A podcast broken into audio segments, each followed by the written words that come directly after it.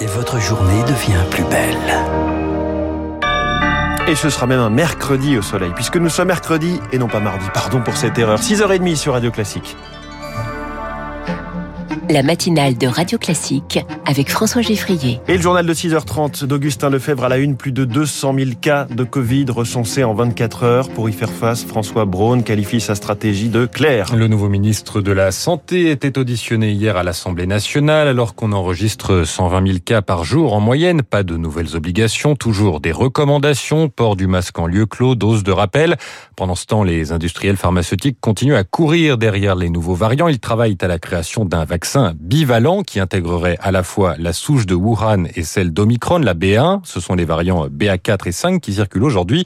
Des nouveaux produits attendus impatiemment par l'infectiologue Benjamin Davido. Ils permettraient de régulariser la dose de rappel. Ces nouveaux vaccins étant basés sur les nouvelles souches, notamment sur BA1 Omicron, permettent de récupérer un nombre plus important d'anticorps, parfois jusqu'à 10 fois plus, et donc de protéger en théorie plus efficacement, surtout face à la contamination. Et une des questions intuitivement qu'on peut se demander, et qui est évidemment à l'étude, c'est de savoir si comme on a une stimulation plus forte du taux d'anticorps, est-ce que la cinétique de décroissance, c'est-à-dire la vitesse en laquelle on perd les anticorps, est plus longue Et donc, est-ce qu'on peut se permettre d'espacer les rappels vaccinaux, qui, on le sait, idéalement serait une injection une fois par an comme celui de la grippe. L'infectiologue Benjamin Davido répondait à Anna Huot.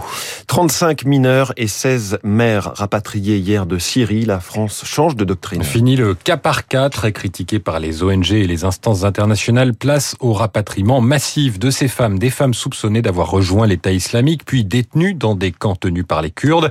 Décision sensible prise après la période électorale et la fin du procès des attentats du 13 novembre 2015. Décision humanitaire mais aussi sécuritaire, estime Georges Fenech, ancien magistrat spécialiste des questions de terrorisme interrogé par Marc Tédé. Certains sont nés sur place, n'ont peut-être connu que des euh, situations euh, hors la loi et ont assisté, peut-être même euh, participé à quelques atrocités.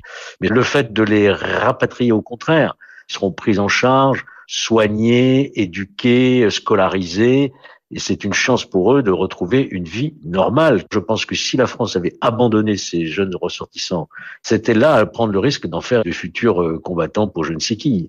La France avait intérêt euh, à ces retours pour s'assurer euh, que ces enfants ne tournent pas mal et ne se livrent pas à des actes terroristes comme leurs parents ont pu le faire. Ces enfants ont été confiés à l'aide sociale à l'enfance. Les mères ainsi qu'un adolescent de 17 ans ont été présentés à la justice. Selon les avocats des familles, environ 150 mineurs seraient encore sur place en Syrie. Ces rapatriements devraient se poursuivre. Grand oral à 15h pour Elisabeth Borne, discours de politique générale de la Première ministre. Objectif, présenter son programme et son style. Elle n'engagera pas sa responsabilité. L'occasion de scruter également le style des oppositions. Avant même ce discours, à 14h30, la NUPES va déposer une motion de censure. Mathilde Panot, présidente du groupe Insoumis. La Première ministre refuse de se soumettre à ce vote de confiance. Nous ne pouvons pas laisser passer le fait que parce qu'elle n'a pas de majorité, parce qu'elle se voile les yeux sur euh, le résultat de ces élections euh, législatives, puisqu'elle nous refuse le vote euh, de confiance, nous lui répondons donc avec une motion de défiance. Vous verrez que ça mettra chacun et chacune aussi face à ses responsabilités. Cette motion réaffirme un principe qui est un principe démocratique que je pense euh, important. Alors cette motion de la gauche a peu de chances d'être adoptée. Le Rassemblement national et les Républicains euh, ne la voteront pas. Julien Dive, député LR de l'Aisne, se veut constructif. Nous ne sommes pas une opposition de blocage, nous sommes une opposition responsable et nous ne voterons pas la motion de censure présentée par la gauche. Et les Français ont exprimé qu'ils n'avaient pas confiance le 19 juin dernier à la Première ministre. Euh, maintenant, on a besoin de travailler, d'avancer. Pour autant, je suis pas certain qu'il soit nécessaire de renverser euh, le gouvernement. Je pense que la gauche fait simplement un effet de communication à travers cette motion de censure qui effectivement sera un coup d'épée dans l'eau. Elisabeth Borne répétera son discours devant les sénateurs à 21h juste avant. Elle sera interviewée au journal de 20h de TF1. C'était un dossier réalisé par Lauriane Tout-le-Monde. Demain, la loi pour le pouvoir d'achat sera présentée en Conseil des ministres. Le gouvernement continue d'affiner ses propositions. Et il doit parfois faire marche arrière, contrairement à ce qu'avait proposé le ministre de l'économie Bruno Le Maire. Les promotions sur l'alimentaire restent limitées à un tiers du prix. Bruno Le Maire voulait que ces prix puissent être limités, euh, descendus par deux, divisés par de 50% de réduction.